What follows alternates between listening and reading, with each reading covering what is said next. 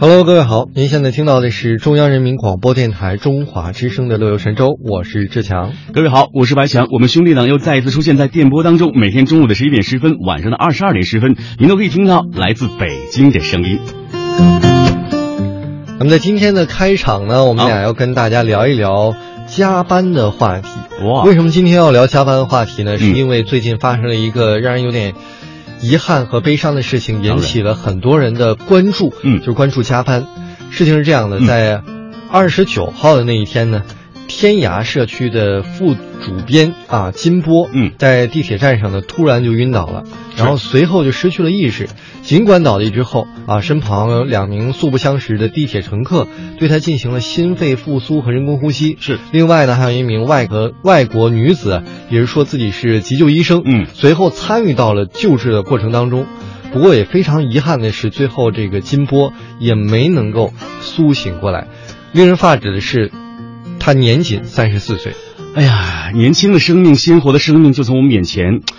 立马消失了。我相信每个人听到这样的消息的时候，都会有一些唏嘘不已。嗯，可能说这儿收音机前台湾听众朋友对于这个天涯社区不太了解，我来给大家介绍一下。这个天涯社区啊，是大陆非常著名的一个 BBS 网站，里面有各种各样新锐的话题的讨论。当然，作为这个网站的这个副主编来说，他的压力之大是可想而知的。我们继续来关注一下这个金波在路途当中到底是呃遇到了怎样的情况，他的朋友对于他的去世和离世有一些什么样的反响呢？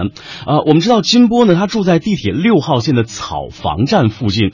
呃，当时事发的时候啊，呃，据这个他的同事推算，应该是在回家的路上。那么他的友人介绍说啊，金波平时的工作真的是蛮拼的，经常熬夜。其微信圈里的这个朋友圈就提示和显示说啊，在离世前他一直在关注什么盐城龙卷风的灾情。嗯。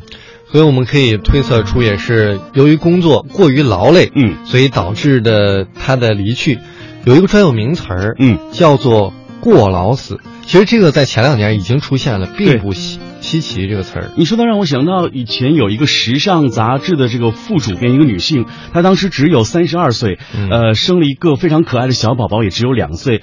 当他发现他的身体有一些状况和异样的时候，他又马上就医了，一发现是癌症晚期。当时他和他的爱人呢共同去抗争这个癌症，但是没有到半年的时间，这个女性就离世了。因为我们会发现，不管你是从事这个媒体业也好，从事啊一些这个外企也好，加班已经变成很多工作族的什么呢？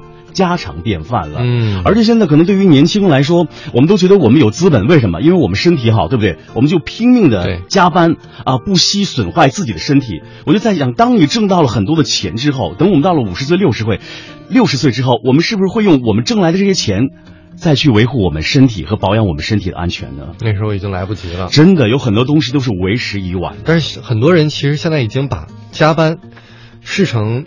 这个家常便饭，嗯，有甚者，他觉得好员工，嗯，就是应该加班。是，你说对。我们看一个调查，好，我们来听听就是中国青年报一个社会调查中心也通过一个问卷调查，对两千零二人进行了一个调查，嗯，说百分之七十二点六的受访者平均每周啊会加班一次以上，嗯，具体来说呢，每周加班五次或五次以上的占到了百分之五点六，嗯，每周加班。百分之呃三到四次的占了百分之二十三点一，每周加班一到两次占到了百分之四十三点九。哦天哪，哎呀，恐怖！因为我觉得这样的数字听完之后，让每一个工作都非常的心焦。因为我们都知道啊，虽然现在在北上广这四座城市，每个人的脚步都是非常匆忙的，但是有些时候我就在想。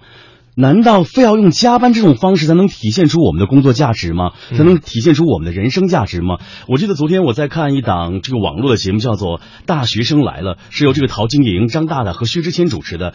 他们里边就讲到了年轻人在应聘的时候，有一个年轻人问老板一个问题，说：“老板，您这里经常加班吗？加班之后会有呃何等的这个加班费吗？等等。”老板说：“当我听到这样一句话语问到我的时候，你就已经被我 pass 了。通过这句话，我听完之后心里有一阵的悲凉。我悲凉什么呢？我就会觉得。”老板为什么会视为加班爱加班的员工，或者说喜欢加班员工就是好员工呢？难道加班就等于好等同于好员工吗？嗯我就想，如果说有能力的员工在自己的这个工作时间内把你所交代的工作全部完成了，为什么还需要加班？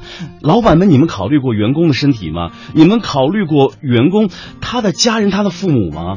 所以我觉得，当我昨天看到这个问题的时候，呃，我特别想声嘶力竭的去指责这个老板。我觉得这个年轻人问话多多少少可能有一点不礼貌，但是现在当啊。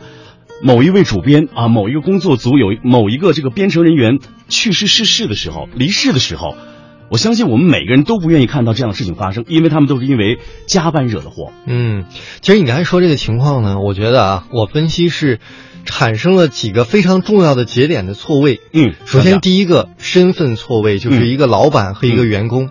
他们的思维就不一样，呃，当然，我觉得如果是那种大的百强企业的嗯。公司老板，其实还好，是。他们知道我也是一个打工的，没错，所以我不会要求我的员工多加班啊或怎样。但是如果这个人是自己的买卖，嗯。他可能就会想，你加班，那就是我多赚了，嗯。我多用同样的钱，我多买到了多做两三个小时的劳动力。嗯。所以老板有的时候站在这个角度，会嗯期望着你加班，嗯。然后员工就会觉得，呃，像你说的，这个是我的劳动力，就是用钱来的，我的生命也是通过这些，我不能通过给你加班损耗我的生命。其实这有一个错位，嗯。还有一个错位是嗯。经常被我们忽视的，就是年龄。嗯。因为我觉得现在如果做到管理层或者老板，嗯。基本上都是四五十岁、五六十岁的，其实他们那个年代的思维就是我兢兢业业的为革命、为事业，我就是应该献完青春献子孙这样的，我就是应该以公司为家。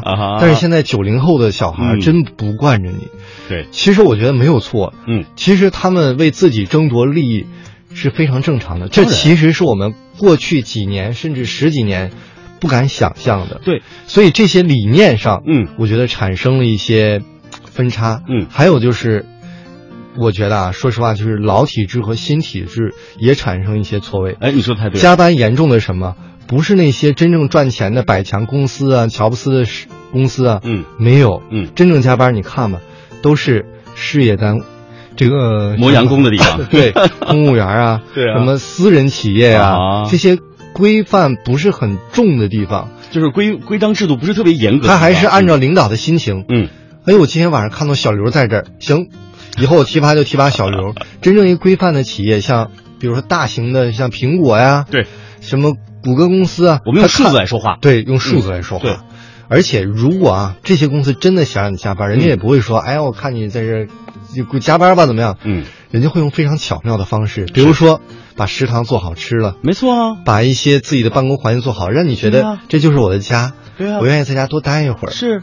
所以我觉得需要改变的不仅仅是一点点。你说的太对了。其实我觉得，对于很多的这个员工来说，有自愿加班的，有被加班的，所以我们也希望在这个加班的同时，呃，我们的这个工作族们也希望在您的这个工作时间赶快把工作做完，不要拖拖拉拉拖到这个呃很长的时间。还有就是，我们今天看到呃这个金波的这件事情的时候呢，我们也希望很多的这个年轻的编辑、年轻的媒体从业人员，说实话，好好的爱护一下你的身体。我不知道志强有没有发现，当我们呃到二十岁之后，我们工作了，你有没有发现我们生活在这个社会上不是一个个体，而是一个群体性，因为我们有自己的家庭，呃，我们有自己的这个大整个家族。当你的身体，当你自己受到一些呃危害的时候，其实最心疼你的，呃，最难过的就。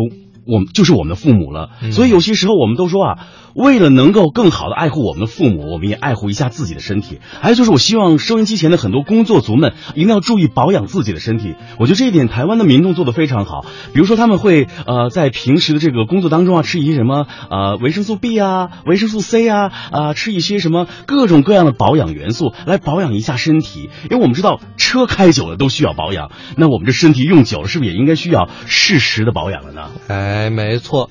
所以，我们今天的互动话题也是来跟大家聊一聊哈，说对于加班的接受和拒绝程度是什么？你的理由又是什么呢？哎，希望收音机前的这个工作族们赶快参与到我们话题讨呃讨论当中。我们的地址是 bbs 到 hello t w dot com，参与到今天的拒绝加班接受的理由到底是什么的讨论当中吧。